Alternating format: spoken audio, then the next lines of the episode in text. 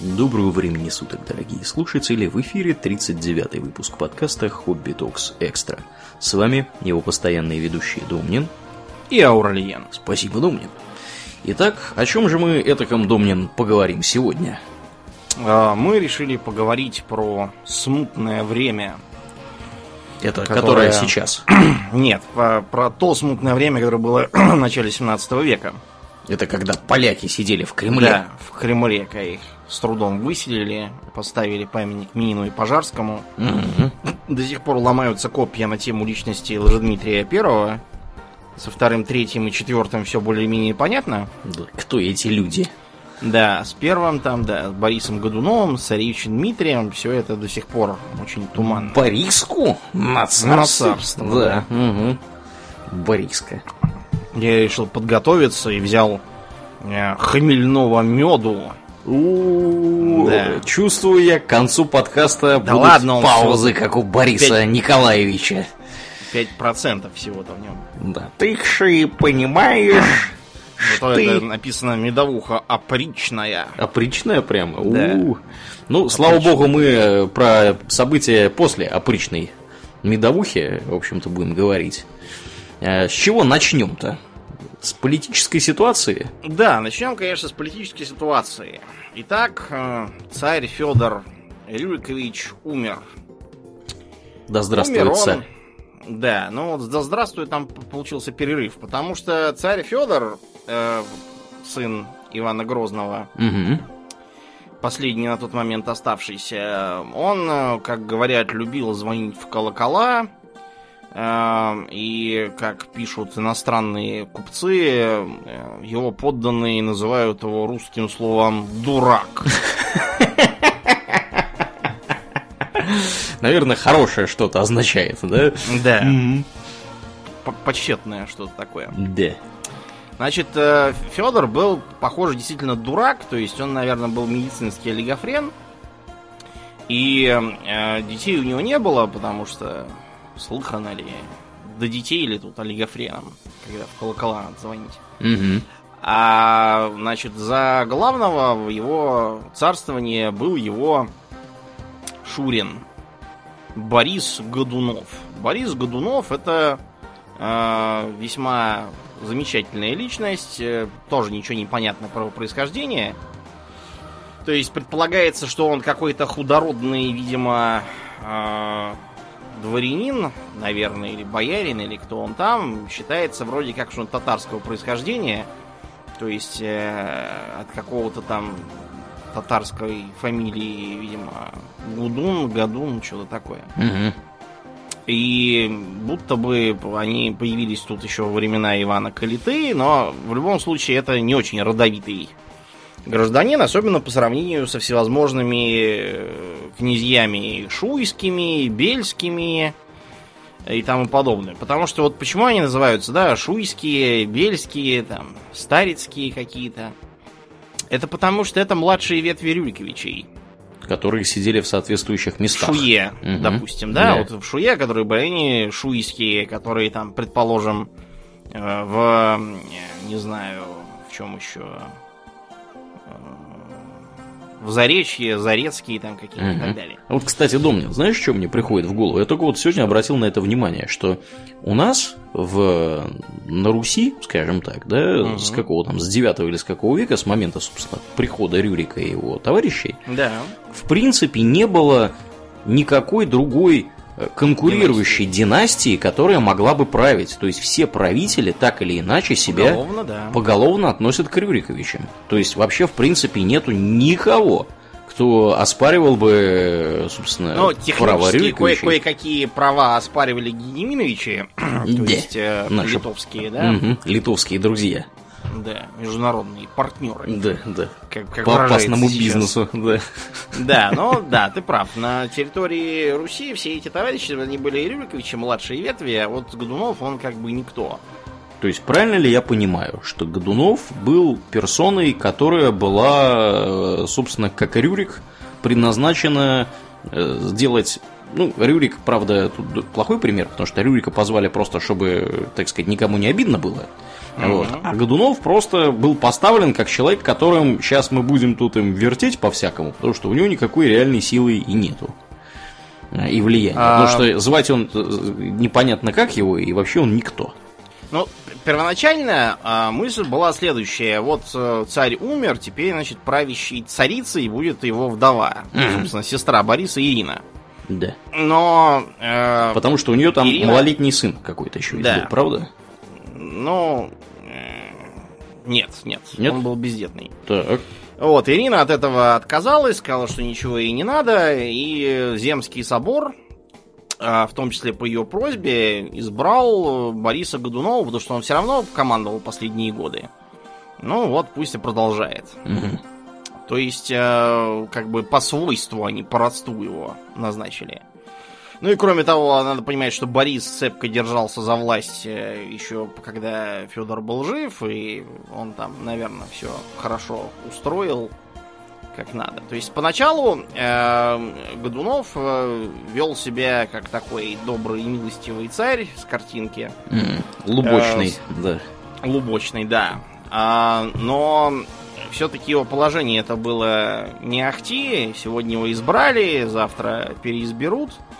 Вот, поэтому Годунов предпринял меры по борьбе с наиболее э, попу- популярными и э, влиятельными боярскими группировками. Например, от него сильно досталось Романовым. Mm-hmm. А что это он на них осердился? А поначалу Романовы воспринимались им как полезная опора трона, потому что Романовы это сами по себе и не Рюриковичи никакие, да, они только их дальняя родня, потому что а, у Бориса, извините, у Ивана Грозного там была жена угу. из этих самых Захариевых, Романовых.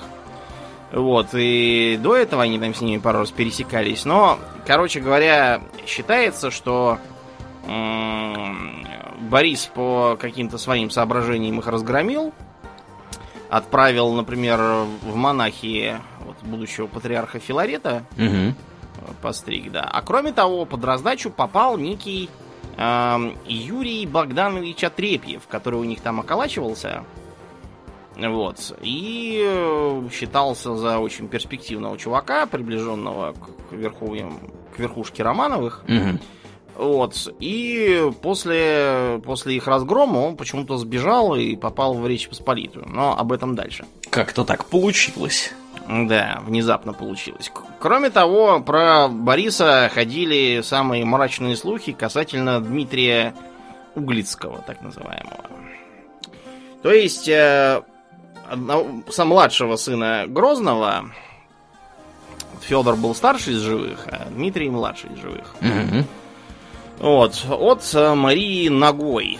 Ноги это фамилия такая, это не погоняла. Да. Ногая, что ли, она была? Ходила. По улицам. Да. А, значит, э, в своем завещании Грозный повелел передать Дмитрию в удел Углич. А опекуном при нем представил, по-моему, боярина Вольского тогдашнего своего фаворита. Вольского при московском дворе не любили, и поэтому а Борис очень быстро этого Дмитрия отправил под конвоем в Углич, фактически сослав его туда вместе с царицей и родственниками всякими. Угу. Да, родственники, кстати, тоже возбухали и говорили, ну как же так, мы же были свойственники царя, нас вот сюда запихивают, а Борис, который тоже свойственник царя, почему-то думает, что ему все можно, а нам не можно. Ну, в общем, факт то, что Дмитрий прожил на свете 8 лет как сейчас считается, в 1591 году его не стало. По каким-то загадочным причинам. По каким-то совершенно, да, непонятным причинам. То есть, э, э, про него вообще еще задолго до того, как его убили, начали ходить совершенно нелепые слухи. Типа того, что якобы он, э, э как пишет нам э, купец Флетчер, Значит, э, что он находит удовольствие в том, чтобы смотреть, как убивают овец и вообще домашний скот, видеть перерезанное горло, когда течет из него кровь, и бить палкой гусей и кур до тех пор, пока они не издохнут. А другие отзывы еще э, более странные.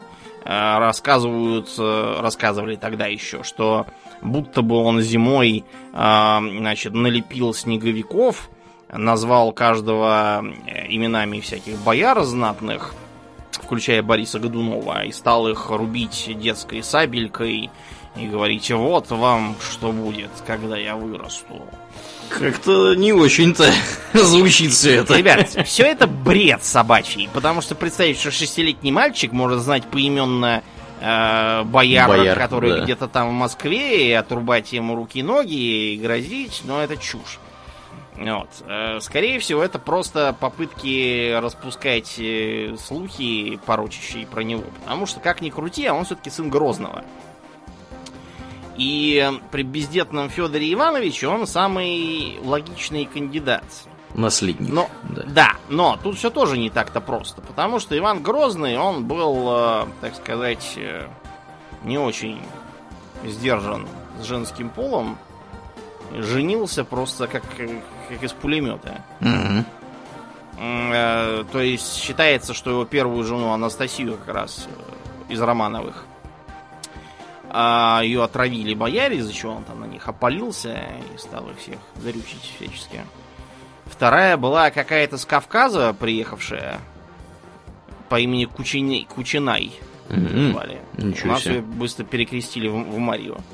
Вот, она тоже умерла, там, например, рассказывают, что она была совершенно отмороженная, там какая-то все делала, как привыкла дома, в общем. Ну, жутко, видимо, симпатичная. Да, наверное, была. Горячая была какая-то горная дама. Угу. Потом была некая Марфа Собакина, ее тоже выбрали так же, как и первую, на смотре невест. То есть э, собирают, э, как на конкурс красоты, всех подряд, включая, кстати, даже незнатных, мало ли чего. Вот, и всех в голом виде предъявляют царю. На самом деле так было? Не знаю, может быть и врут. Короче, потом было еще э, 4, то есть в итоге получается 8 э, жен. Единственный вопрос седьмая, непонятно, э, была она жена официальная или нет. Потому что написано, что она была э, женище. Женище это вовсе не, не очень большая жена. Это как бы такое вежливое словцо, чтобы не писать без сором на баба. Гражданская жена. Да, то есть на самом деле неизвестно, была это Василиса, не была это Василиса, э, куда она потом делась, тоже непонятно. Нас сейчас это не интересует, нас интересует другое. То, что по церковному канону, э, по церковному канону только первые четыре брака дозволяются считаются законными. А остальные как бы не дозволяются, неважно при каких обстоятельствах были угу. прекращены предыдущие.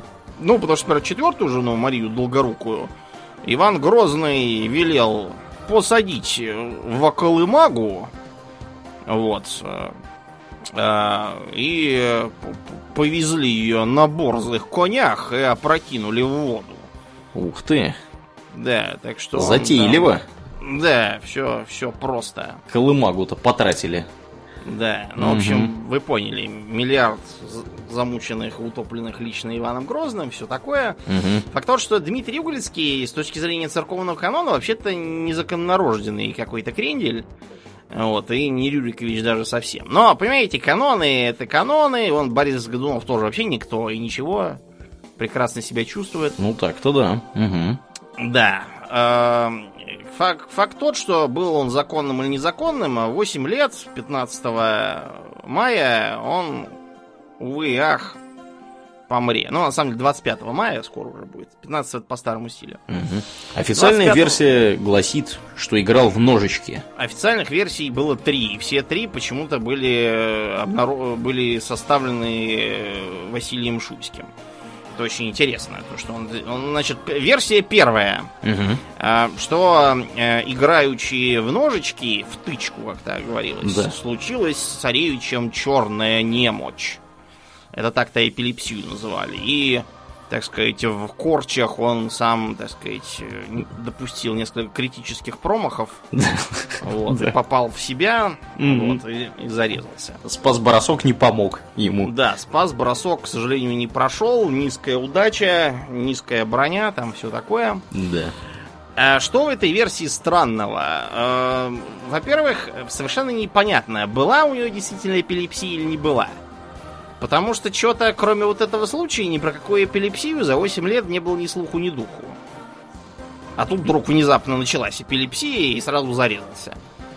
Как Это такое возможно? какая-то странная, да, эпилепсия, очень избирательная. Хорошо, вопрос номер два. Э, когда был жив Шуйский, про медицину были самые странные взгляды даже у самых ученых людей, э, поэтому считалось это вполне правдоподобным. На самом деле, э, сколь-нибудь э, понимающий в эпилепсии человек хорошо знает, что эпилептик, как только начинается приступ, он тут же отключается. У него все расслабляется, что можно, то есть э, всевозможные ножички у него тут же изо всех э, лап повывалятся на пол. Вот, он начинает э, лежать, у него судорожные движения, а так он ничего не, не контролирует, он, э, например, э, наверняка обмочиться э, может. Угу. Вот. Э, кроме того, может себе язык случайно откусить там или проглотить. Короче, в общем... Э, приятного эпи... мало. Да. да, приятного мало, но вот резаться эпилептик не будет. Э, можно возразить, что про эпилепсию придумали как-то так, чтобы просто было покрасивше, а ребенку 8 лет, играя с ножом, можно зарезаться без всяких эпилепсий. В совершенно здравом состоянии. Споткнулся там, какой-нибудь камушек упал с ножом в руке и зарезался. Да. Мало ли таких людей, которые там бегают по офису с ножницами в руках падают и выкалывают себе глаза и прочие места. Ну, надо понимать, что в это время ребенку помереть было проще простого. Вообще угу. от любых причин просто. Так Без что, всякого Бориса да, да, в общем, как-то это все выглядит действительно странновато. Да, объясните. А, угу. После того, как э, Борис Гудунов кончился, да, э, Василий Шуйский резко изменил свои показания. Угу. Вот. Э, он заявил, что э, Дмитрий Самозванец это настоящий Дмитрий, а тот, который зарезался, неизвестно вообще, что это такое. Вот. А потом уже, когда этого Дмитрия замочили, Шуйский опять поменял показания и сказал, что никакой эпилепсии не было, а настоящего Дмитрия зарезали по наущению Годунова. И якобы это было сделано подосланным э, к нему Битяговским дьяком, который должен был там управлять их хозяйством и всяким таким. А это вот, что и... за интерес у этого Битяговского? Если верить Шуйскому, Битяговский был там прямо злодей, вот, полнейший, просто ознаменованный на лице печатью зверства. Так что дикий вид его ручался за верность во зле. Какой-то прямо ситх рисуется. Вероятно, да. Да. Значит, с ним приехали его всякие родственники, племенники и сыновья, слуги. Вот. А также они якобы подкупили мамку э, царевича, какую-то Волохову.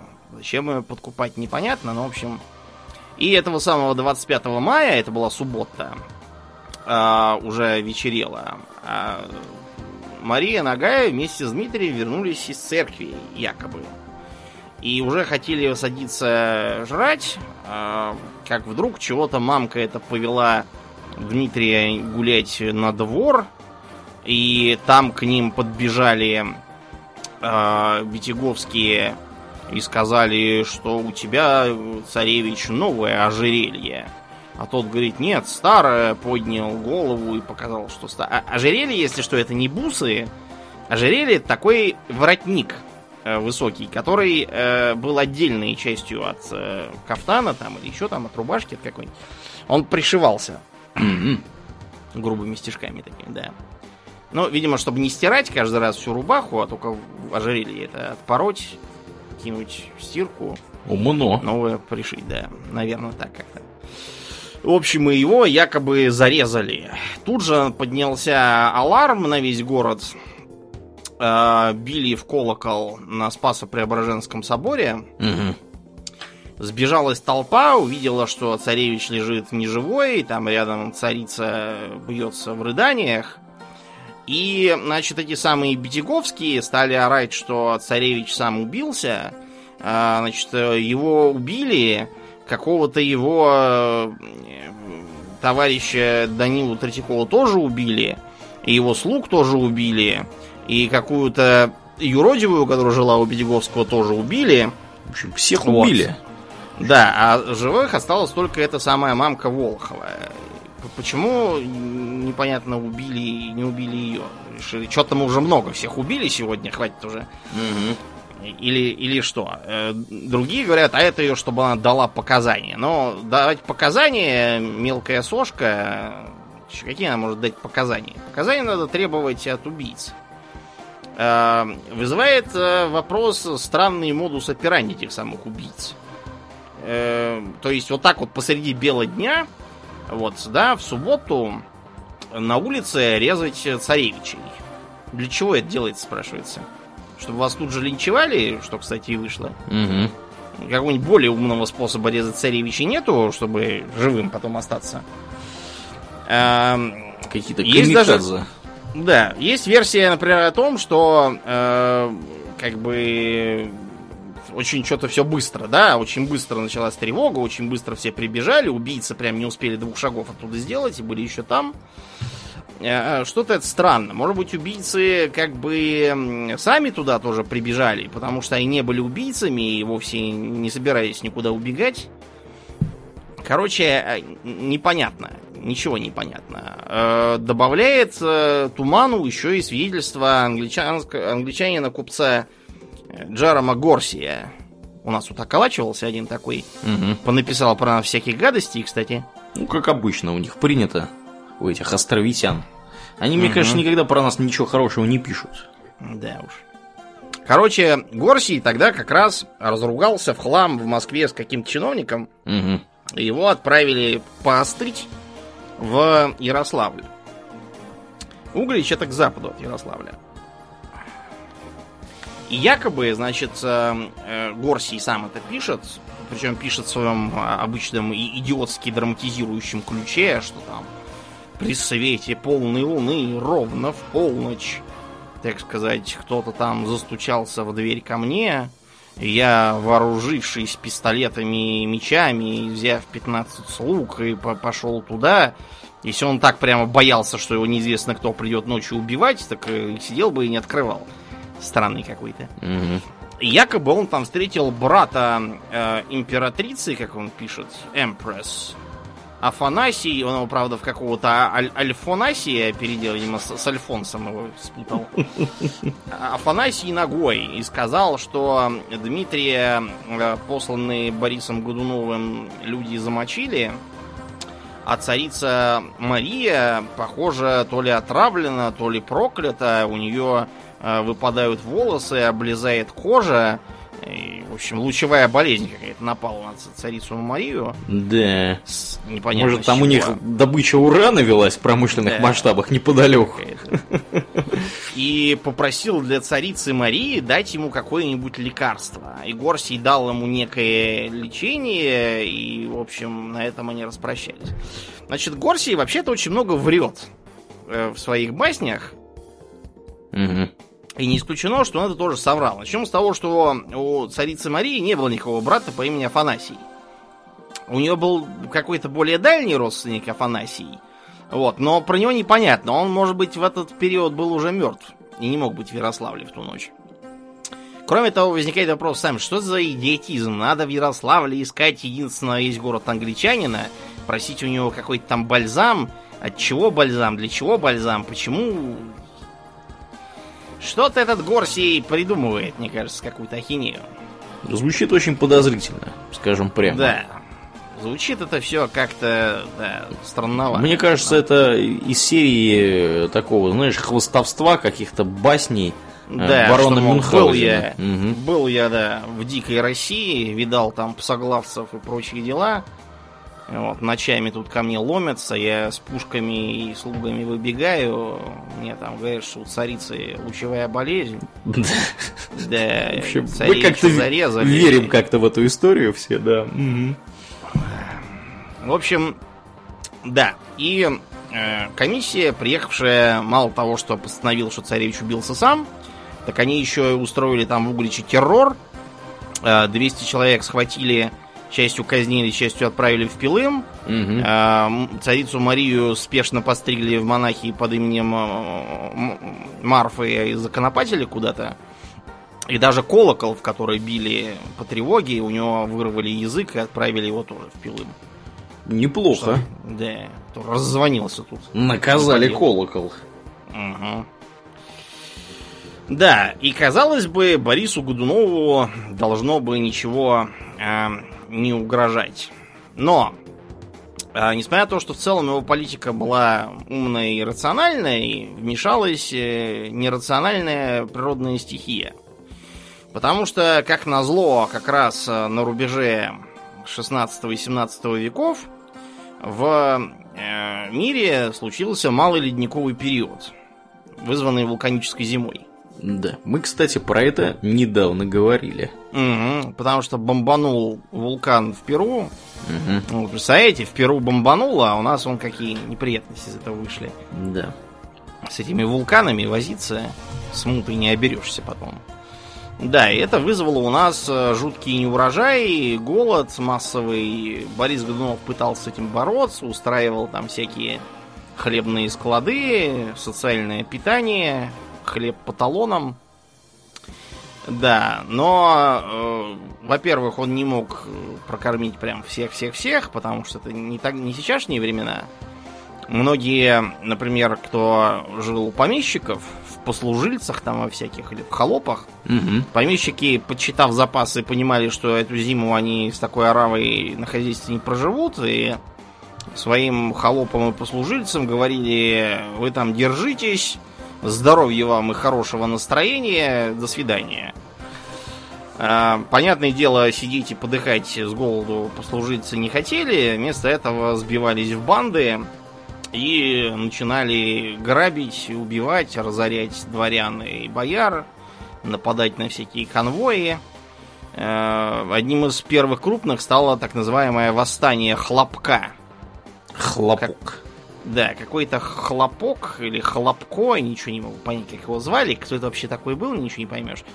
Вот, короче говоря, эти самые хлопки э, в основном были как раз выкинутыми на мороз э, холопами и послужильцами, которые, не будь дураки, стали тут же своих бывших хозяев и грабить за такие дела. Еле-еле с ними совладали, потому что их там уже было за полтысячи человек, с трудом их угомонили.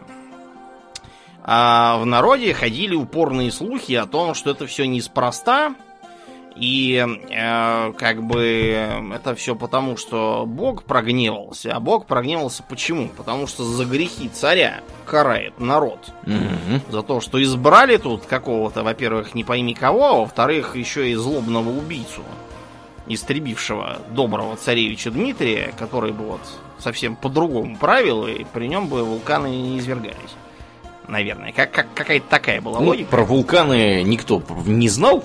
Ну, погода, по да. крайней мере, будет не вот такая вот, чтобы летом замерзала Москва-река, да. как у нас тут произошло. Угу.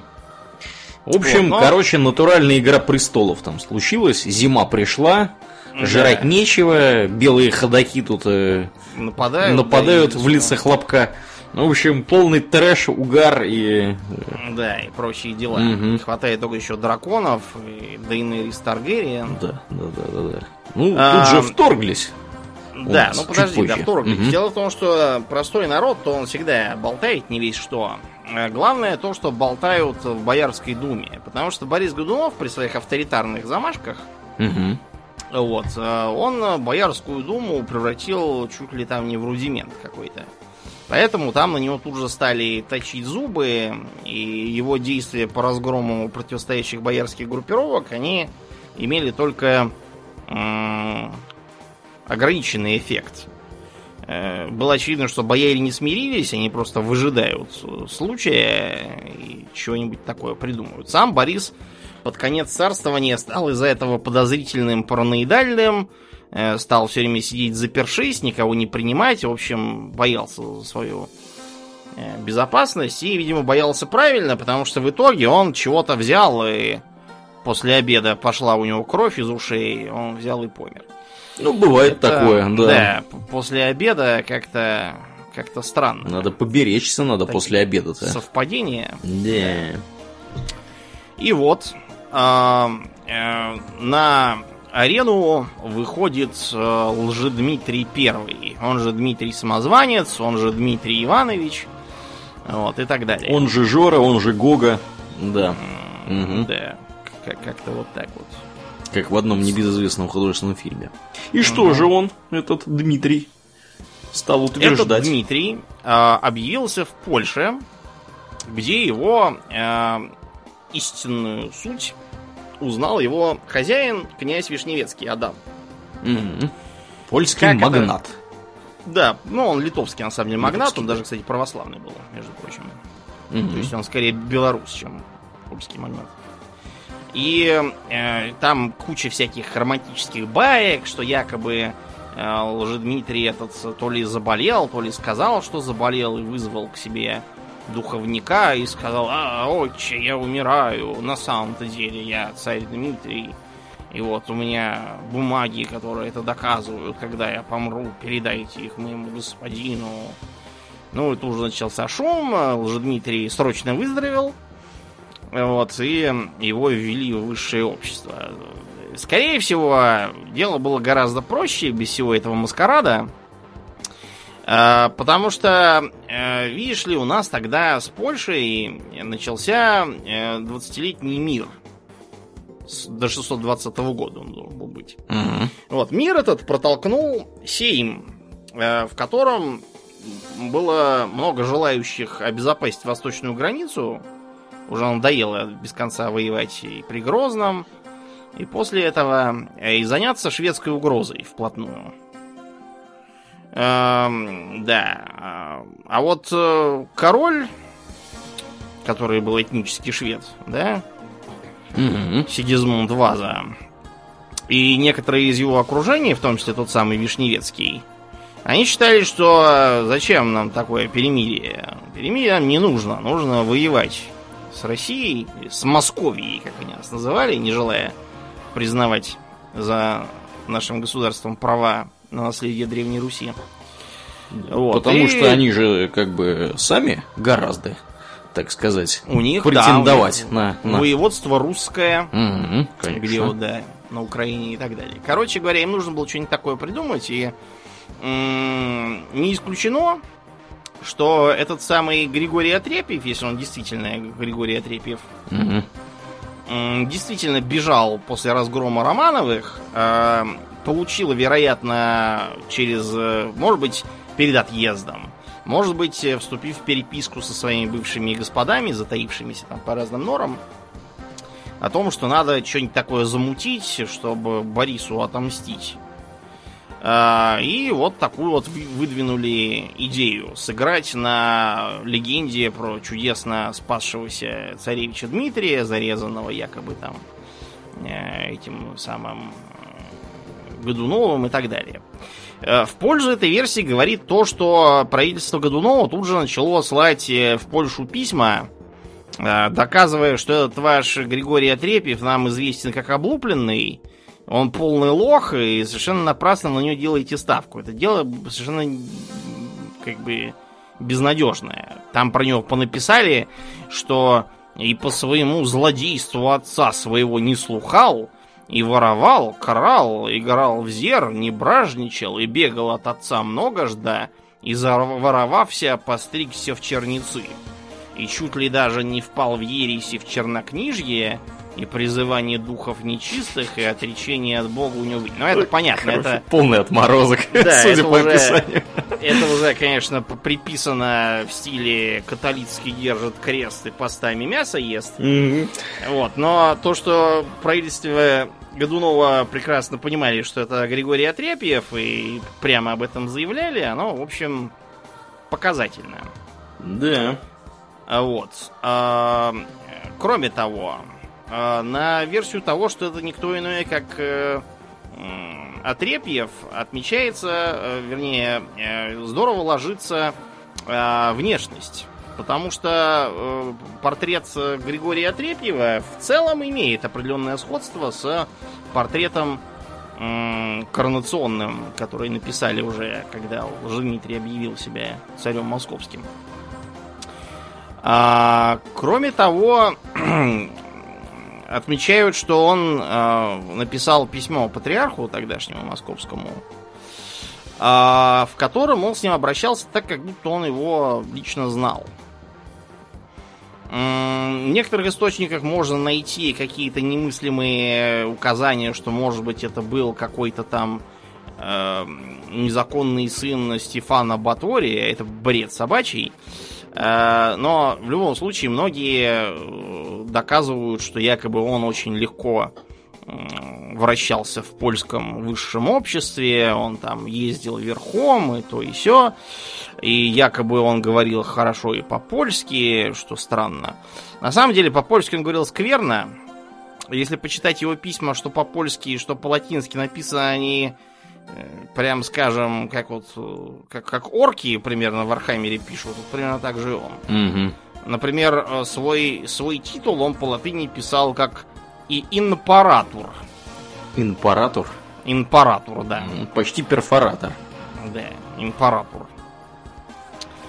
Да, так что, вероятнее всего, это действительно Григорий Отрепьев. Чтобы эту самую тему э, торпедировать, э, Лжедмитрий тут же стал показывать э, повсюду какого-то э, какого-то мужика э, в монашеской рясе и говорит, что вот это вот настоящий Григорий Отрепьев.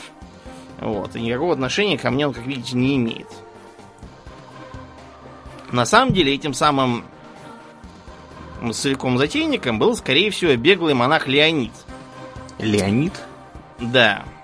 Леонид, да. И э, оказалось, что он, во-первых, варюга, а во-вторых, алкаш. Вот, его сослали в Ярославль, как бы, э, чтобы подальше его убрать. Ну, в общем, видимо, да, это действительно Григорий Отрепик. Есть, правда, школы мысли, доказывающие, что это настоящий царевич Дмитрий, а тогда зарезали кого-то там другого. Вот, и что это все была инсценировка, э, что, например, вот никакой никакой э, этой самой эпилепсии у него никогда не было, вот поэтому-то у, у Лжедмитрия у самого тоже никакой эпилепсии же нету. Э, другие, наоборот, доказывают, что у него была эпилепсия, просто она у него была, видимо, в ремиссии, а так на эпилепси- эпилептический склад характера у него указывает его э, какая-то там мелочность и злобность. Короче, э, эти черты характера из э, сообщений о Лжедмитрии подчеркнуть совершенно невозможно. Были они у него, не были, это все wishful thinking. Такой. Вилами по воде все это. Да, вилами на воде писано. Так что будем считать, что это действительно Григорий Отрепин. В общем, э, начинался поход ни шатка, ни валка. Потому что ему как бы Э, должны были в теории дать королевское войско, там, посполитое рушение, еще там чего-то. Значит, ничего этому не дали. Потому что все ими сказали, что знаем мы вашего жулика, знаем мы, чего вы пытаетесь сделать, никуда мы не поедем. Главным противником всего этого был коронный гетман Замойский. Вот, он сказал прямо, что никуда армию он не поведет, э, все это жулье ему не интересно, воюйте сами, если вам надо. Поэтому, видимо, э, Лжедмитрий резко перекрестился в католичество, задружился с францисканцами и иезуитами, э, стал э, обещать им... Вот непонятно, что он им стал обещать. То есть, говорится обычно, что он обещал им, обещал им обратить Русь в католичество. На это иногда возражают, говорят, что это абсолютно несбыточное действие – Примерно с тем же успехом можно было обратить Италию в православие, попробовать. И, вероятно, имелось в виду, что он просто предоставит католицизму свободу вероисповедания. Неизвестно. Э, известно только то, что он общался с папским нунцием. Вот. И, видимо, какие-то там туманные обещания у него получил. Еще одно обещание он получил от э, воеводы Мнишка, с дочерью которого, Мариной, Лжедмитрий замутил. И э, обещание вышло двоякое. С одной стороны, ему пообещали, что отдадут за него Марину, когда он коронуется. А с другой стороны, самому Мнишку э, король простил долги авансом. Потому что Мнишек этот был гол как сокол, в долгу как шелку. весь задолжался, и он полез в эту авантюру именно чтобы получить какие-то бабки. Да. Кстати, из Дмитрия Мнишек зарядил в качестве Колыма, я не знаю, наверное, 1 миллион злотых. Неплохо, Неплохо да? Да. За беспреданницу за какую-то.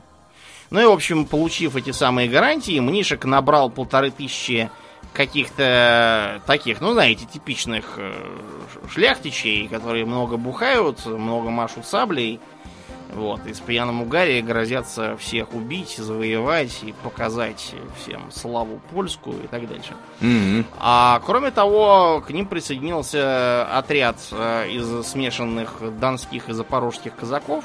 Куда уж без них-то? Да, ну потому что казаки, э, ребят, это такие пираты, да? Вот как пиратов использовали в Карибском море англичане, голландцы и французы, чтобы испанцев терроризировать всячески.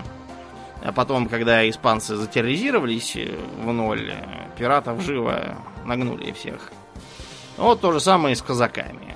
Тогда это были просто такие речные пираты, которые грабили окружающих, жили на таком фронтире, трудно контролируемом, на котором пересекаются интересы у сразу нескольких крупных держав, и за деньги и всякие там послабления от какой-нибудь держав, э, терроризирующих не ее, а окружающих. Державы меняются, разумеется, по пять раз на дню, так что понять, за кого они там на самом деле, абсолютно нереально. Ну и, в общем, с этим разношерстным воинством э, Лжедмитрий в 604 году двинулся на Москву. Э, и вообще-то в норме его бы раскатали на половички. Э, ему помогло то, что Борис Годунов, засевший там у себя во дворце, совершенно растерялся, стал везде подозревать измену и сговор, Э, видимо, он считал, что без э, поддержки из Москвы этот самозванец со своей игрушечной армией бы не рискнул никуда отправиться. В общем, у него вот. был низкий уровень боевого духа, как да, сказали короче, бы твои утратил, братья. Он утратил инициативу стратегическую. А, а из э, всяких там прелестных писем, как тогда писалось, угу. вот, а, многие города сдавались без боя. И э, никакого сопротивления ему не оказывалось. Например, э, из свидетельств поляков, которые шли э, поначалу, там вовсе не про битвы, а про то, что они шли болотами и нашли множество вкусных ягод. То есть понятно, что если люди заняты ягодами, то воевать им просто не приходится. Эм, да. После этого кое-как борисовские войска пришли в себя и начали наносить удары по э, разношерстной армии Лжедмитрия, которая успела э, так сказать, приумножиться за счет всяких э, примкнувших бывших повстанцев, вот из этих вот выкинутых на мороз холопов казаков, всяких там беглых крестьян, еще подъехавших из Польши желающих, которые услышали, что там чего-то вроде как грабят, поехали и мы тоже. А, несмотря на то, что ему удалось нанести несколько поражений, самое главное поражение ему нанести никак не удавалось. Дело в том, что подорвать э, веру масс в то, что это настоящий царевич, не, не получалось. То есть э, он вел активную деятельность, встречался со всякими общественными и религиозными деятелями, раздавал всякие там эм, обещания. Жал руки, целовал младенцев. Да, вот это при, примерно так себя вести. Обещал там всякие э, всевозможные милости и послабления. Э, обещал казакам тоже, что им будет прямо сказка, а не жизнь. Вот, э, к нему стали периодически подъезжать уже даже от Боярской думы всякие делегаты. Э, так сказать, мало ли что.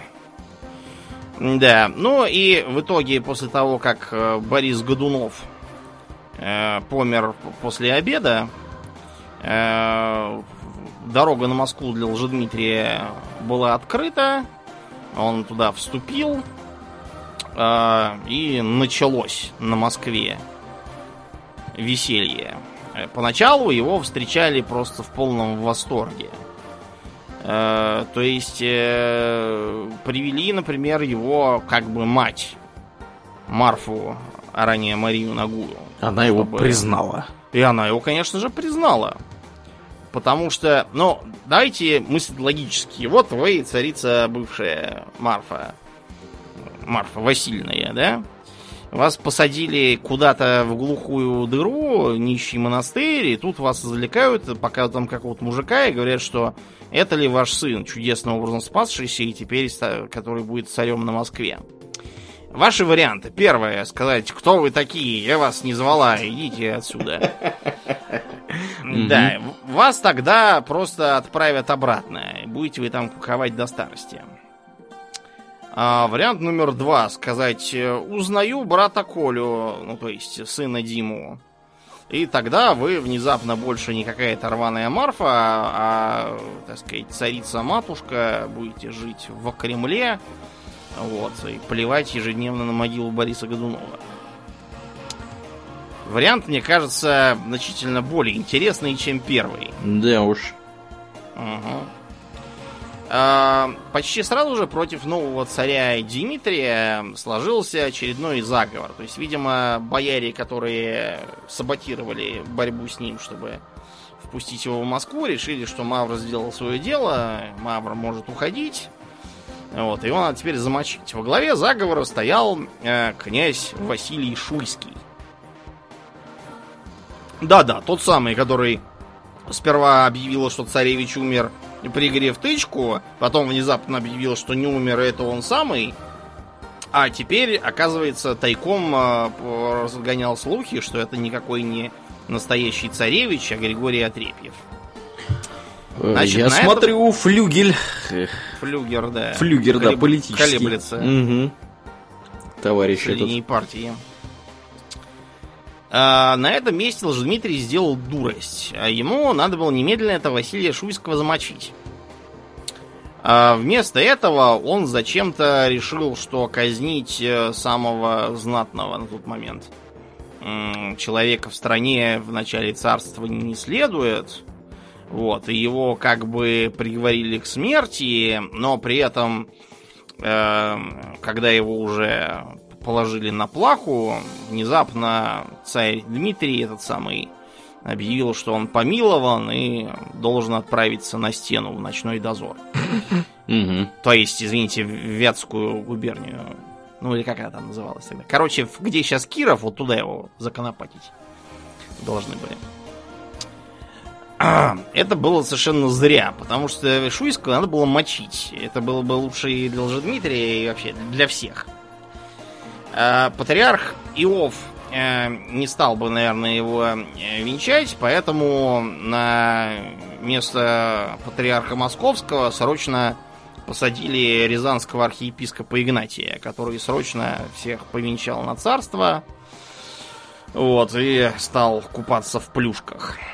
Дмитрий стал раздавать милости, деньги повышать, жаловать землями, крестьянами, отменять налоги, чего-то там еще. Вот, но как бы деньги на все это тут надо брать.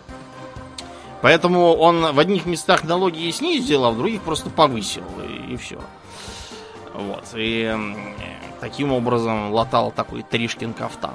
Умно а, придумано. Многие да. его обещания, они как бы противоречили друг другу. То есть он обещал э, помещикам, что им, значит, будет подтверждение их статуса с крепостным правом, а крепостным, э, что они могут уходить от помещика, если у него нет еды. Так как бы нельзя, тут надо что-то одно. И нашим, и вашим. Да. А, вот, запрещались там всевозможные проявления коррупции, но, понимаете, это как бы запретить-то легко. А вот как, э, как бы все это притворить в жизнь, неизвестно. А еще он переименовал э, Боярскую думу в Сенат. Почему? Сенаторы стали заседать. Сенаторы, да. Как интересно отреагировали сами Верховного сенаторы. канцлера Валорума туда назначили. Да. Ну, насчет канцлера я не знаю, но он точно вел э, характерные польско-литовские чины, типа подчашие, подскарбие. Вообще, вокруг него постоянно терлись всевозможные поляки.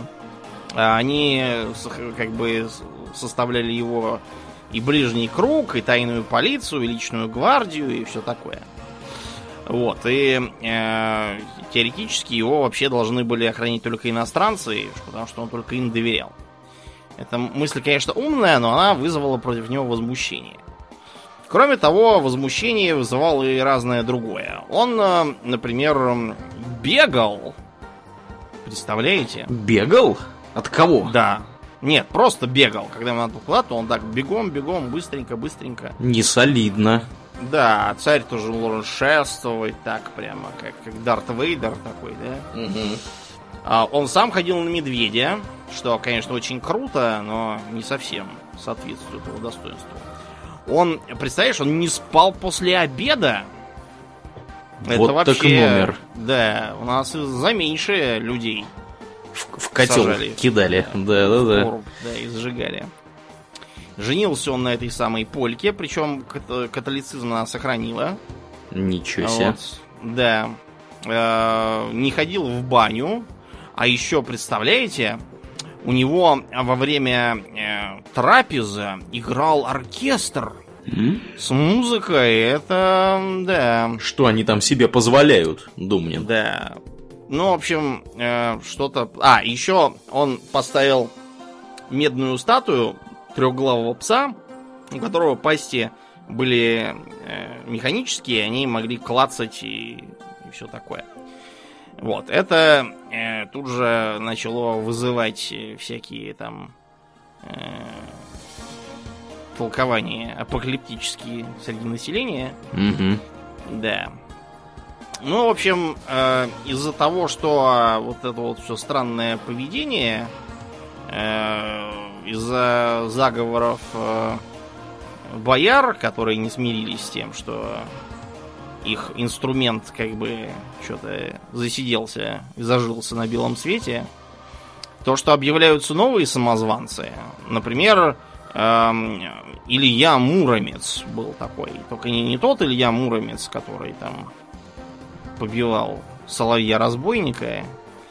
Это был какой-то казак, который объявлял, что он некий царевич Петр Федорович. Э, то есть сын того Петра, который, э, извините, Федора, который дурак. Угу. Да. Решил с деле, того конца зайти. Да, с того конца. Никакого Петра Федоровича не было на свете никогда. Федор был бездетный, потому что он был больной. В общем, Э, это тоже не придавало ему авторитета. Ну и, наконец, по, по, по случаю того, что был Великий пост, а как бы новый царь-то не соблюдал и продолжал пьянствовать и гулять, э, в Москве начались волнения, инспирированные тем самым боярином Шуйским, вот ему все, все ему не сиделось спокойно. Угу. Вот. И, э, да, начались, началось восстание. Самое обыкновенное. Э, то есть э, распространялись всякие про него листовки, ну не листовки, а, в общем, то, что тогда было вместо листовок, всякие подметные грамоты. Типа того, что э, он э, какой-то там чернокнижник, и что он в Польше там пообещал чуть ли не в сатанизм перейти, или что он принял арианство. Это плохо, да? Это ересь такая. Угу. На, да, на территории Речи Посполитой было. Ну, в общем, кончилось тем, что после Великого Поста, 17 мая, да, то есть он... Да, 17 мая 606 года э, во дворец ворвались заговорщики, э, бояре, всякие там эти их. Э, он пытался спрятаться, а, бежать, э, сломал ногу, прыгнув из окна. Ну и, в общем, его поймали и убили. А, и положили его на позорный помост. В общем, и все, все на него поливали и говорили, что это дьявольское отродье и самозванец, а вовсе не настоящий царевич. При этом его э, царица, как бы мать, когда ей сказали, подозвольте, но он же служил в очистке. Она сказала, ну вы бы спрашивали, пока он был живой, а мертвый-то он уже не мой. Это замечательно, я считаю. Да, это сказала. Мощнейшая логика. Да, это, ну, это подтверждает как раз нашу идею того, что царица Мария, она просто хотела хорошо жить, а не сидеть в монастыре. Угу. Ну, ее можно понять, в монастыре развлечений немного, скажем угу. прямо. Но тут, по крайней мере, весело. Угу. Так вот, э, э, поскольку начиналось все с чудесного спасения царевича Дмитрия, то и продолжиться должно было тем же самым. Чудесным спасением теперь уже царя Дмитрия.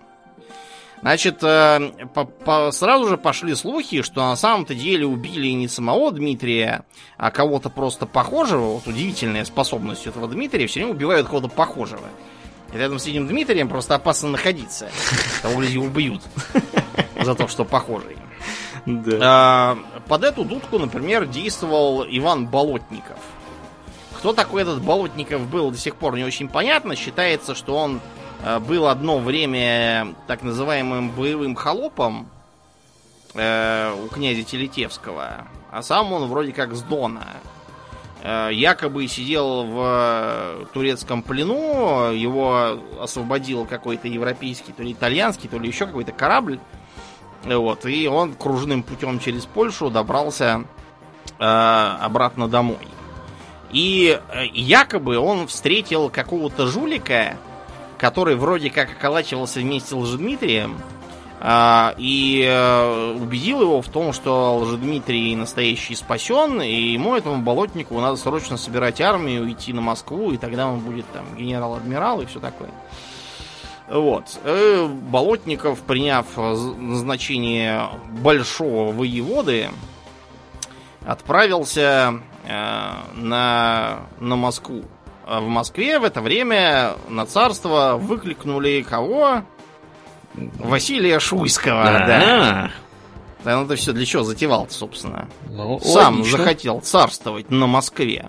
И всеми править. Да, Шуйский с понтом целовал крест, в смысле принял присягу, что он не будет ни на кого налагать опалу и никого ссылать, кроме как, не помню, там уж приговору Думы или еще там как-то.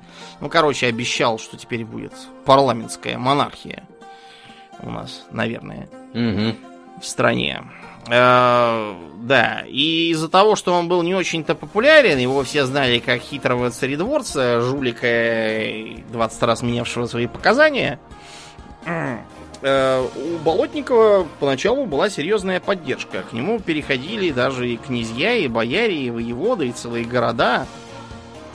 Э, ему удалось нанести несколько поражений войскам правительства шуйского. Например, была такая битва при Ельце. Там они разгромное поражение нанесли. Посланные из Москвы армией. И э, в итоге он оказался в э, Калуге. Калуга стала его базой, там их э, осаждали. Э, вот. И э, из Калуги им пришлось убираться, по-моему, в Тулу. Э, из-за того, что Тула, она как бы на реке Упе, город решили не штурмовать, а просто построить плотину. Тулу подтопило, и восставшие решили, что нафиг оно им не надо, и принудили Болотникова сдаться. Под обещание никого не казнить и все такое. Сдержали?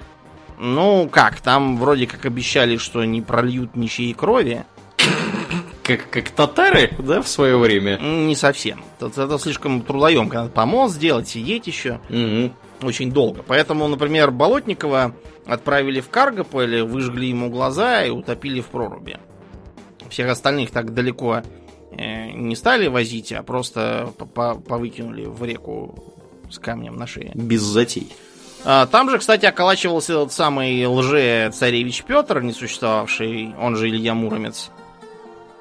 Вот, и э, его для разнообразия повесили, потому что что мы все топим и топим, давайте уж повесим кого-нибудь. Да, гулять так гулять. Ну, в общем, не получилось, не фартануло. А они, между прочим, даже Москву пытались осаждать. Да.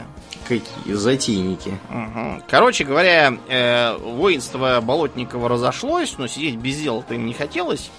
Поэтому они срочно нашли себе еще одного царевича Дмитрия. За номером два. Он же известен как Тушинский вор. Э, потому что он околачивался в Тушино, и слово вор вообще оно означает как бы серьезный преступник такой, да, государственный прямо. А когда говорили это воровство, это означало, что как бы измена там родине и все такое. А, это нетрудно заметить, например, потому что как называются высшие авторитеты традиционной преступности в России? Вор в законе? Да, вор в законе. Причем именно красть ему не, не обязательно, да? То есть вор это вот по-старому. Mm-hmm. А воров, которые крадут, называли тогда тать. Так сказать, аще восстающие татие. Mm-hmm. Следы этого слова можно видеть в слове святотатство. Потому что сейчас святотатством поднимается примерно то же самое, что и кощунство. Но а, вот в старые времена святотатство это именно кража из храма. Всяких там золотых киотов, потиров, там много чего. Поживиться-то можно в типичной церкви. Там, БМВ у батюшки угнать. Там, Мерседес, да, да, да. Крест золотой. Э, арктехнику всякую. Да, ну, в общем, Тушинский вор действительно был в Тушино, это, сейчас это район Москвы, а раньше это было просто село, там у него была база. Но помимо Тушина ему вообще подчинялось довольно много всего, тот же самый Ярославль, Вологда, тот же Углич, да, ну, типа где он был. А получился такой вот раскол как бы на, на две части, потому что за режим Шуйского были, например, оба Новгорода. Mm-hmm. Нижний и Великий. Ничего себе. А вот, допустим, Владимир э, и Переславль-Залесский за Лжедмитрия II. Кто был этот Лжедмитрий II, это вопрос еще больший, чем э, то, что с Владимиром Первым. Если про первого хоть что-то можно предположить, второй вообще ничего не понятно. То есть э, э, предполагается, что это какой-то, видимо, из повстанцев наиболее борзых, э, вот, которые решили, который решил, что можно попытать счастье. А то все сейчас назначают себя тут царевичами Петрами, то еще там кем-то, чем я хуже, собственно. Э, интересно в нем то, что он, судя по всему, э, знал польский. Он якобы очень хорошо владел также и церковно-славянским, что означает, что у него было образование какое-то. Вероятно, а, собственно, какой-нибудь дичок. Ну, вероятно, или может быть сын какой-нибудь Попович, Попович или да. Духе, да. В общем, не очень понятно, кто, кто и чего. Видимо, какое-то вот такое вот происхождение, э, товарищ не очень понятно. А, его признала для разнообразия не царица, мать до него не добрался, а э, признала его Марина Мнишек, сказавшая, что да, это же мой муж. Узнаю его. Спавшийся, да. Узнаю Хотя брата он, Колю. Он был вообще на него совершенно не похож ничем. Вот. В Тушине они укрепились, у них там была прямо целая крепость, там палаточный лагерь, всякие чистоколы и тому подобное. Укрепрайон. А, да, укрепрайон устроили. А, они поженили там Марину Мнишек с этим самым Дмитрием Вторым. Еще раз? И, да, еще раз, типа, на всякий случай. И она от него родила сына. Даже так? Угу, да. Его, он известен как Варенок. Варенок. Ну, потому что Тушинский вор, а сын его Варенок. Варенок. Ох, неплохо. Забегая вперед, скажу, что ничем хорошим этот варек не закончил, его повесили. Вот так. В возрасте, вот. по-моему, то ли пяти лет, то ли даже меньше. Не очень приятное и длинное существование вышло. Не стали церемониться с варенком. Угу. А, помимо царицы, в лагере в Тушино появился и свой патриарх московский всея Руси. Этот самый патриарх был никто иной, как Филарет. Где-то мы уже царя, где-то да, мы уже самый слышали. Романов, да, да, Федор Романов, которого законопатил Борис Годунов в монастырь. Он там в монастыре поднялся до уровня епископа, его в процессе гражданской войны изловили повстанцы, э, и говорят, что посадив его на сани, э, привязав к его к безсоромной бабе, э, привезли его в Тушино. А к бабе-то зачем его привязывать было? Я, я так подозреваю, что просто бухие были в хламиново, вот и решили. Понятно. Проблема для Лжедмитрия была в чем? В том, что он как бы, как Романов, он его как бы свойственник, да, он же был, его же как бы родственница Анастасия была замужем за папой якобы этого самого Лжедмитрия, mm-hmm. за Иваном Грозным. Так что, как бы, возить на санях со шлюхами, как бы, свойственников не очень хорошо. Поэтому Филарета тут же отвязали, извинились и назначили патриархом. Филарет решил, что говорить э, нет, не надо мне такого, я пошел, не надо, а то опять привяжут. На сей раз чему-нибудь похуже, к столбу, mm-hmm. например. Да, и стал э, окормлять э, свою новую паству. И сманил к себе довольно много всяких своих коллег по церковному бизнесу. А, из-за ну, того, не что... дурак был явно Филарет. Да, ну, что же хотите. Он потом, э, между прочим, между прочим, Филарет единственный из патриархов, который также именовался государем всей Руси.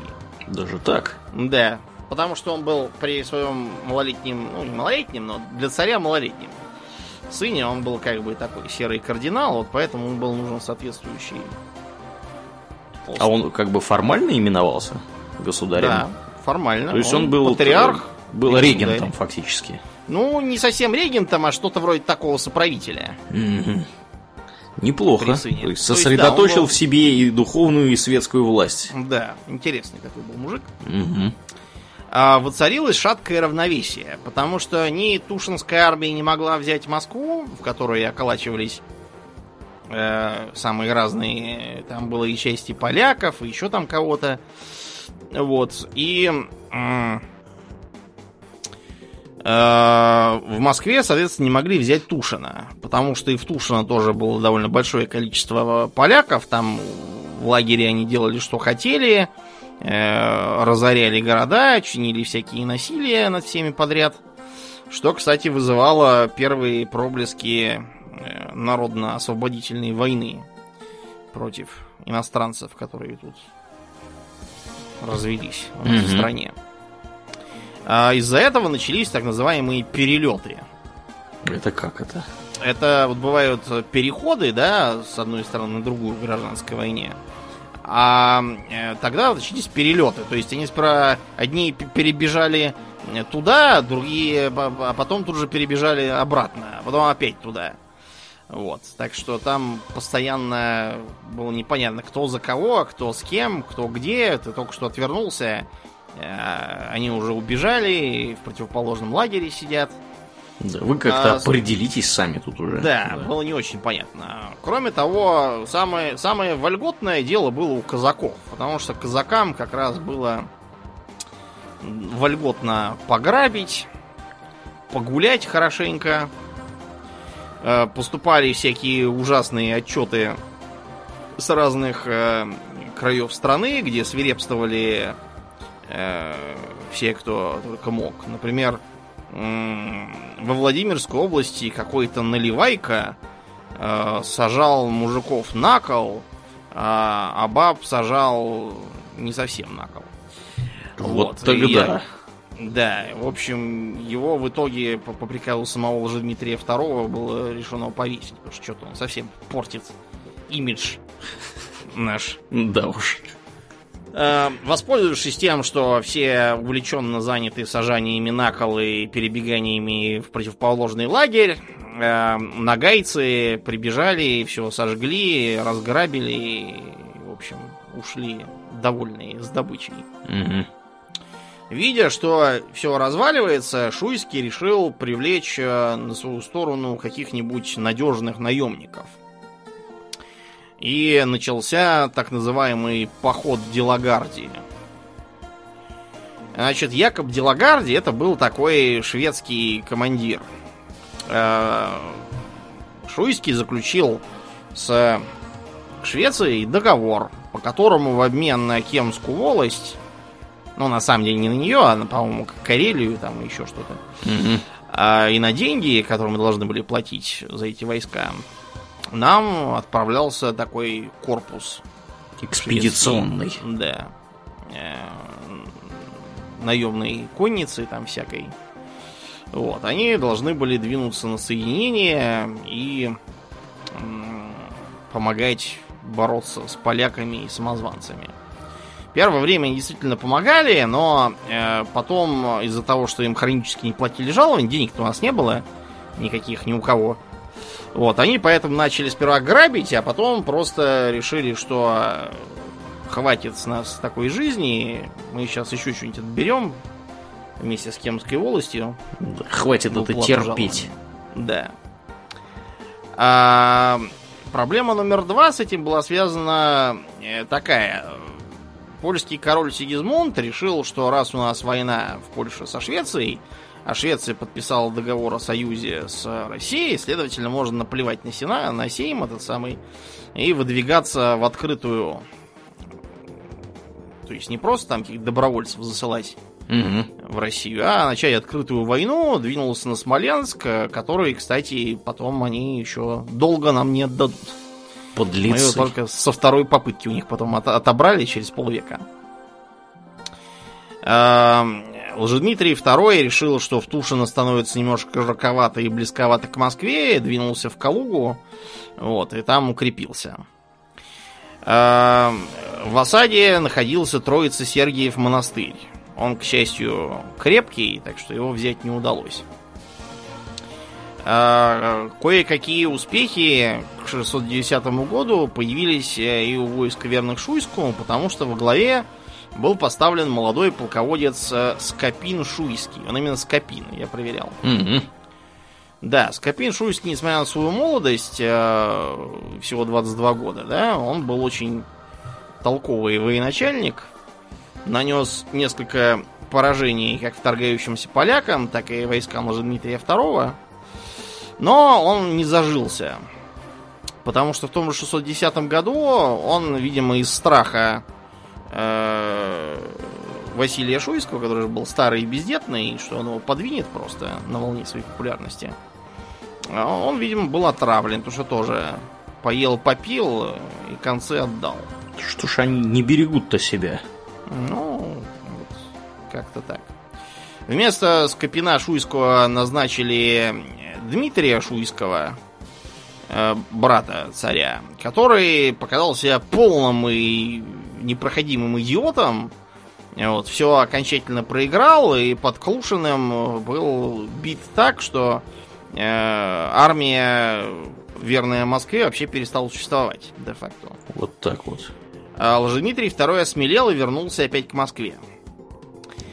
Кончилось все это тем, что к Шуйскому пришел э, дворянский командующий Лепунов, угу. Захарий, по-моему, и сказал, ты устал, ты мухожук. В приказном порядке. Дело в том, что в Москву к тому времени уже стали поступать э, письма из Варшавы, где Сигизмунд III говорил, э, давайте прекратим вот это вот все, кровавая баня какая-то началась, непонятно о чем. Давайте так, э, мой сын королевич Владислав э, станет вам царем, как когда-то Рюрик, перейдет в православие, и э, все будет хорошо. Воевать нам будет совершенно не нужно, ни зачем, у вас будет свой царь, Шуйский этот ваш вам никто, какой-то старый жулик, ничего хорошего не делает. Заодно у вас появится козырь в борьбе с этим самозванцем вторым. Угу. Вот, утихомирится восстание. Короче, сказка они, не предложение. Поэтому под окнами у Шуйского собрались толпы, стали орать «ты нам не царь», Э, и Шуйского постригли в монахи, сказав, что он стар, устал, пора уже ему. Э, Боярская дума решила, что пока там этот самый царевич Владислав не приехал, он должен кто-то командовать, и они образовали так называемую Семибоярщину, которая будет э, пока что за главных. По количеству, Потому что, собственно, главных семей. Да. Угу. А у нас потом вот, э, была в 90-е годы и семибанкирщина, и пятипремьерщина. Да уж. Вот э, примерно такой же по успехам была и Семибоярщина. Потому что они подписали договор, причем даже не с королем Сигизмундом, он сказал, что он король, и он не будет с боярами ничего подписывать, а с Гетманом Жалкевским. И от э, Жалкевский от имени Польши обещал, что русским царем теперь будет Владислав. У нас он будет, видимо, Владислав Первый. А, поляки, которые были у Тушинского вора, перебежали на сторону этого самого Владислава, потому что он все-таки поляк. Тоже. Э, вот. А, Жалкевский с этого момента прочно оккупировал Кремль. Это нам потом еще аукнулось, потому что говорят, что э, то ли действительно было какое-то антипольское восстание в Китай-городе, то ли это просто поляки с перепугу приняли какую-то пьяную драку за то, что уже их тут идут страшные русские убивать. Факт то, что поляки с перепугу устроили резню и говорят, что угробили 7 тысяч человек только в Китай-городе. Угу. Угу. Что-то они совсем это перестарались. Да, да. В общем, видя такое дело, э, заодно еще убили Лжедмитрия II, как какой-то там у них начался скандалец непонятный у кого-то с кем-то, я уже не помню у кого, это уже не так важно, потому что Дмитрий II к тому моменту уже потерял всякое влияние. Шуйский, кстати, знаешь, куда отправился? Не в монастырь, а, а в Польшу, и был там посажен под арест. Mm-hmm. Как злодей. Ну и так ему и надо, вот если честно так ему и надо. Так вот, э, у Захария Липунова был брат Прокоп. Э, и Прокопу Липунову, а также некоторым другим заинтересованным лицам, например, князю Трубецкому, э, а также предводителю донских казаков Заруцкому, стало понятно, что что-то получается не то у нас. Никакой королевич Владислав никуда не едет, Поляки ведут себя как у себя дома. А, и он патриарх Гермоген. Это как бы был второй патриарх. Он был Филарет, который в Тушино, а Гермоген он был в Москве. Антипапа. А, да, анти антипатриарх такой у нас получался. Mm-hmm. Вот, он стал э, рассылать послания, что поляки тут ругаются над нашей православной верой и страной, вот, и, кстати, он был очень своевременно в рассылании, потому что его очень скоро схватили поляки и стали требовать, чтобы он венчал на царство не Владислава, а Сигизмунда Третьего. Mm-hmm. То есть, проще говоря, чтобы, да, получилась э, личная уния, и Россия тоже была частью Польши. Гермоген их послал, и, да, что в 12 году его не стало. По-моему, они его уморили там. Бывает такое, да, с патриархами. Но, в общем, его послание и воззвание нашли отклик. Э, Прокопий Липунов как раз находился в Рязани, и там происходили массовые чтения этих воззваний. Так что он стал собирать ополчение. Э, ополчение собирать было уже даже немножко поздновато, потому что помимо поляков а на Рязань уже шли э, запорожские казаки. И чуть даже Липунова там не убили, его выручил князь Пожарский. Вот он появился у нас тут.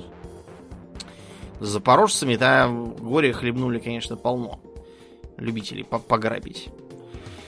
А в ополчение стали вступать э, те, кто раньше поддерживал Дмитрия II, а, дворяне, казаки, а, интересно, что у одного из э, лидеров казаков была, знаешь, какая фамилия? Какая?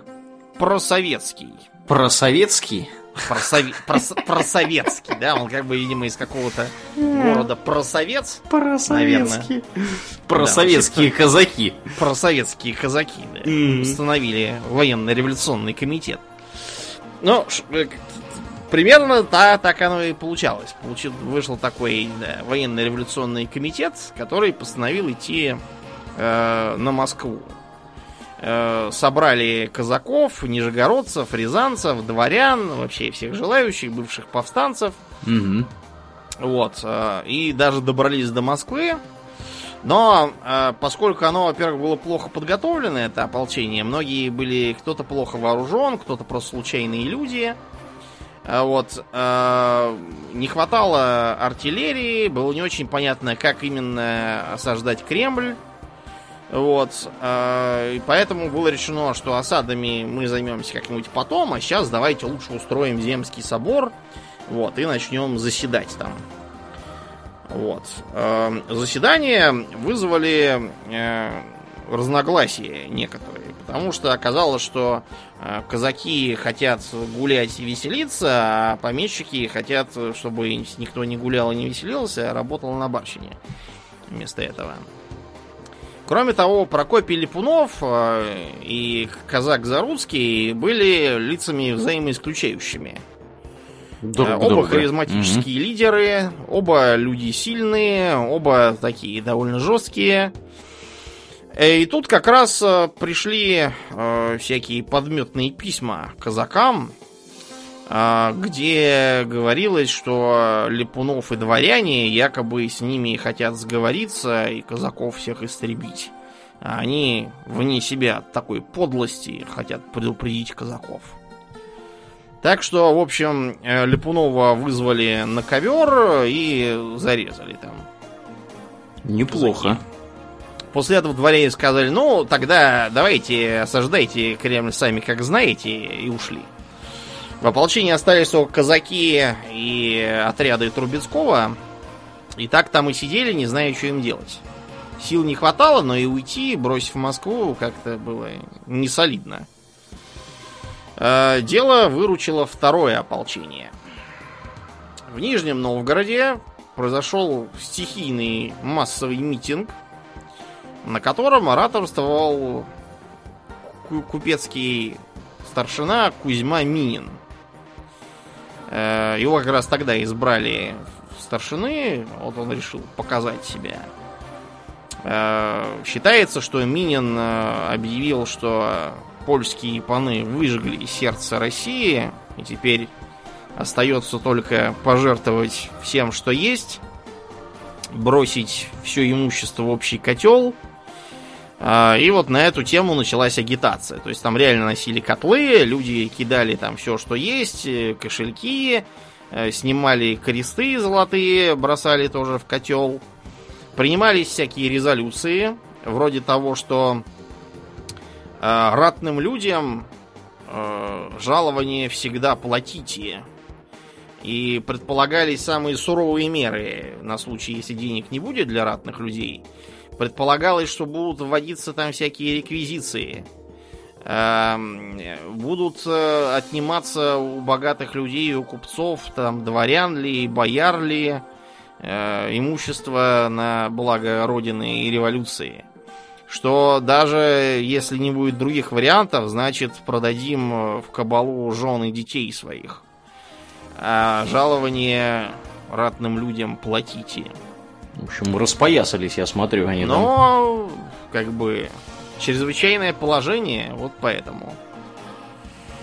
Э, ополчение, вооружившись на этот раз и подготовившись, и приобретя высокую мотивацию личного состава, двинулось на Москву. По дороге оно устанавливало контроль над населенными пунктами. В случае, если местные власти заявляли своей лояльности семибоярщины, они их просто арестовывали и назначали там свои какие-то временных комендантов. Угу. Вот. И 22 э, августа по старому, а 1 сентября по новому 612 года произошла Московская битва. Неподалеку от Новодевичьего монастыря, как раз на Девичьем поле. И в ней Гетман Хаткевич был разбит на голову, в руки ополченцев попал обоз со всякими там окороками, припасами, деньгами, в общем, всяким. Всяким таким, разным. Да, разным, что сразу подняло настроение. Оставалась проблема только с Кремлем. Потому что там укрепились э, польские гусары и жолнежи, и там же сидела семи боярщина, которая находилась на таком странном положении э, чего-то вроде заложников, но таких заложников, которых вообще-то осаждающие хотели бы взять и повесить. Так что это скорее не заложники, а такое как бы разменная монета, что, мол, мы вам их отдадим, только нас отпустите. Угу. Им предложили сдаться, но э, в Кремле, в общем, отказались, пришлось их вымаривать голодом. Э, голодали они, голодали, жрали мертвых, а бояр этих всех, потому что бояре-то они толстые, жрут-то они много, вот, поэтому бояр было решено выгнать вон всех. Ну, хорошо не убили и не сожрали их еще. Ну, да, то бояре-то, у них мясо-то белое, сочное, наверное. Угу. Аппетитные на вид. Ну, в общем, да, в итоге поляки согласились выйти, и Пожарский обещал им, что все они будут жить. Вот. Но жить удалось не всем. Э, людям полковника Будилы удалось уйти, а вот людям полковника Струси не удалось, потому что они выходили там, где были казаки. Вот, а казаки, они никому ничего не обещают никогда. Потому что не хотят брать на себя невыполнимых обязательств. Они их всех замочили. Да. Ну вот, и считается, что после этого у нас, э, наконец, активная фаза смута завершилась. Было решено собрать земские соборы, провести выборы. Э, на должность царя выдвигались самые разные кандидаты. Например, тот самый Пожарский, да? Герой войны. Угу. Вот. А выдвигался даже, вы будете смеяться, э, варенок, тот самый малолетний сын. Еще не повешенный. Нет, его, его потом повесили. Уже не понадобится, теперь можно и повесить. Угу. Э, предлагалось также, ты будешь, опять же, смеяться, шведского принца позвать. Ну, почему бы и нет, действительно. Ну, расчет был такой, что со Швеции там оккупирует Новгород, который, кстати, шведы весь Новгород просто распатронили. Там mm-hmm. от него остались какие-то жалкие руины, и потом город долго восстанавливался. В лучших традициях. Да. В итоге на царство избрали Михаила Романова. Потому что, э, во-первых, э, Михаил Романов был молодой. А, то есть э, на него можно было влиять чисто задавив авторитетом. Во-вторых, при нем был его папа Филарет. Теперь уже единственный оставшийся патриархом. Филарет всем обещал, что все будет э, по-старому, никаких там опал, что у нас будет фактически парламентская монархия, без земского собора никакие там новые налоги и законы не вводятся. В общем, сказка просто, а не жизнь. И, кстати, реально, у нас весь 17 век была прямо натуральная парламентская монархия. Земские соборы собирались по всякому поводу. Там присутствовали делегаты чуть ли там не от самых mm-hmm. последних холопов. Да, и там действительно... Ну вот когда, например, Переславская Рада попросила принять Украину под руку московского царя, москвини сказали, ладно, принимаем, а созвали Земский собор, всем там стали популярно объяснять, что происходит, чего от нас хотят, надо нам это или не надо. Все сказали, что надо. Ну вот. 17 век у нас был такой вот странной эпохой с парламентаризмом. А, таким образом, Михаила Романова избрали, как говорил то ли Ключевский, то ли еще кто-то, не как достойнейшего, а как удобнейшего. Потому что Михаил, на самом деле, он ничем особо не запомнился. А вы знаете, когда ваша молодость пришлась на времена Ивана Грозного, царь, который ничем не запомнился, это очень хороший царь. Да уж. С, с вашей точки зрения.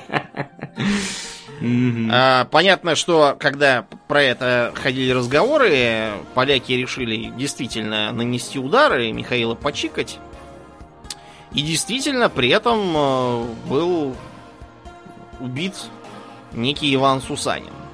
За даже, что потом его... так. Да, за что потом его зять получил там какие-то преференции от царя. Э, сейчас, на самом деле, очень трудно сказать, было ли так, как в легенде, что якобы Сусанин водил их там какими-то болотами и вывел их к селу Юсупову, вообще никакого отношения не имеющего к делу, и был им убит. Другие, более рациональные, говорят, что никто никуда никого не водил, просто они требовали, чтобы он как староста организовал им, во-первых, постой, а во-вторых, проводников дал. Сусанин их послал матерно, они его убили. Вероятно, было скорее как-то так. Но в любом случае Сусанин геройски погиб в борьбе с интервентами. Угу. Да, так что, в общем-то, правильно все его помнят. Несмотря на то, что царя избрали, это не означало, что все враги тут же скажут, а, ну, ладно тогда, пойдемте домой. Потому что со шведами у нас было официальное состояние войны вплоть до 617 года. И, и даже вы будете смеяться, в 618-м э, королевич Владислав таки приперся в Москву с огромной армией. И даже осадил Москву. Кое-как его отвадили. Подписали в итоге со Швецией Столбовский мир.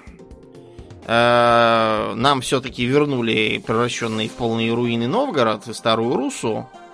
Вот. Ну, а тяпали у нас Ингерманландию. Придется потом через сто лет это все отнимать уже Петру Первому. А с Владиславом подписали Дюлинское перемирие. То есть, видите, даже не мир с Польшей, а перемирие. Это потому, что Владислав, он вплоть до, э, по-моему, самой смерти своей именовал себя по-прежнему царем московским. Mm-hmm. А он претензию такую оставлял, все, мечтал, что удастся ему, но уже все. Поздновато он спохватился. Раньше надо было приходить. Не удалось. Когда его еще ждали, да. Вот. И э, да. Напоследок только вот пограбили. У нас грабили два раза. Оба раза казаки. В первый раз лесовчики. Лесовчики такие легкие кавалеристы Лесовского. Угу. Иде- идеально подходят для разграблений, кстати говоря. Да, больше, правда, ни для чего не подходит. То есть предполагалось, что вот это все будет какая-то там легкая кавалерия, которая возьмет на себя разведку, но практика показала, что такие разведчики хороши только кур до сметану по погребам разведывать. Да, да. А второй раз это были казаки под руководством Гетмана Сагайдачного, который для разнообразия Гетман не польский какой-нибудь, а Гетман войска Запорожского. То есть прямо таки прямо таки такой анти-Тарас Бульба. Угу. Ну, в общем, кое-как отбились, стали медленно восстанавливать силы, после чего сто лет спустя страшно всем отомстили. Да. Но это уже совсем другая история. Да. А на сегодня все. Да, будем закругляться. Э, я напоминаю, дорогие друзья, что вы слушали 39-й выпуск подкаста Хобби Токс Экстра, и с вами были его постоянные бессменные ведущие Домнин и Аурлиен. Спасибо, Домнин. Всего хорошего, друзья. Пока.